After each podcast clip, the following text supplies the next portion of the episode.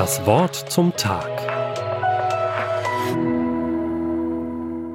Der Apfel fällt nicht weit vom Stamm. Dieses Sprichwort versinnbildlicht die Beziehung zwischen Eltern und Kindern ziemlich genau. Positive wie negative Einflüsse werden an die Kinder weitergegeben. In den unterschiedlichen Altersstufen fällt die Erziehung dabei mal leichter, mal schwerer. Egal ob es ganz alltägliche Gewohnheiten betrifft oder die Weitergabe von verschiedenen Werten. In allen Lebensbereichen gucken sich die Kleinen alle möglichen Einzelheiten von den Großen ab. Durch unser Handeln, aber auch durch Beistand und Ratschläge wird die Entwicklung der Kinder entscheidend beeinflusst. Vermutlich noch viel stärker, als wir es uns vorstellen. Natürlich lernen Kinder auch durch gezielte Verstärkung oder Unterweisung. Sie lernen auch durch Versuch und Irrtum sowie durch Konkurrenz zu anderen. Doch vor allem lernen Kinder durch Vorbilder. Auch vom Leben eines Christen gilt der Satz, der Apfel fällt nicht weit vom Stamm.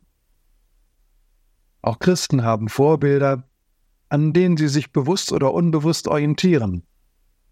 Das gilt sowohl im positiven als auch im negativen.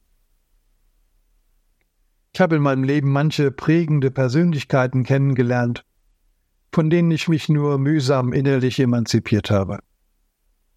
Sie haben eine Enge und Gesetzlichkeit vermittelt, die meiner geistlichen Entwicklung nicht gut getan hat. Und manchmal arbeite ich mich selbst heute noch an ihnen ab.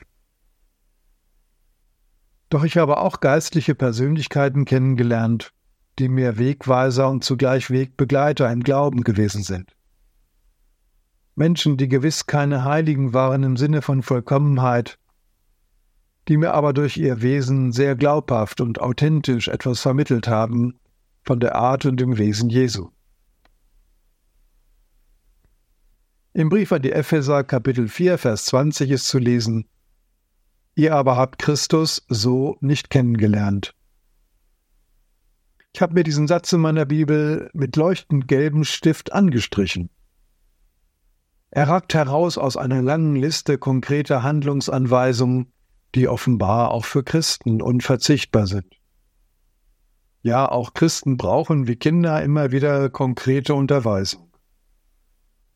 Aber damit dies am Ende des Tages nicht doch in eine gesetzliche Enge führt, brauchen sie ein sehr lebendiges Korrektiv.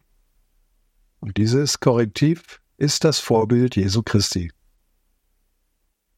Ihr aber habt Christus so nicht kennengelernt, schreibt der Apostel. Für mich ist es immer wieder hilfreich, mir vorzustellen, was würde Jesus dazu sagen? Wie würde Jesus sich in dieser Situation verhalten? Wie würde Jesus diesem Menschen jetzt begegnen? Und ich bin sicher, er wäre oft viel liebevoller, als ich mir das vorzustellen vermag. Er wäre viel sanftmütiger, als ich das selbst jemals zustande bringe. Er wäre viel gerechter, als ich es trotz bester Absicht zu sein vermag.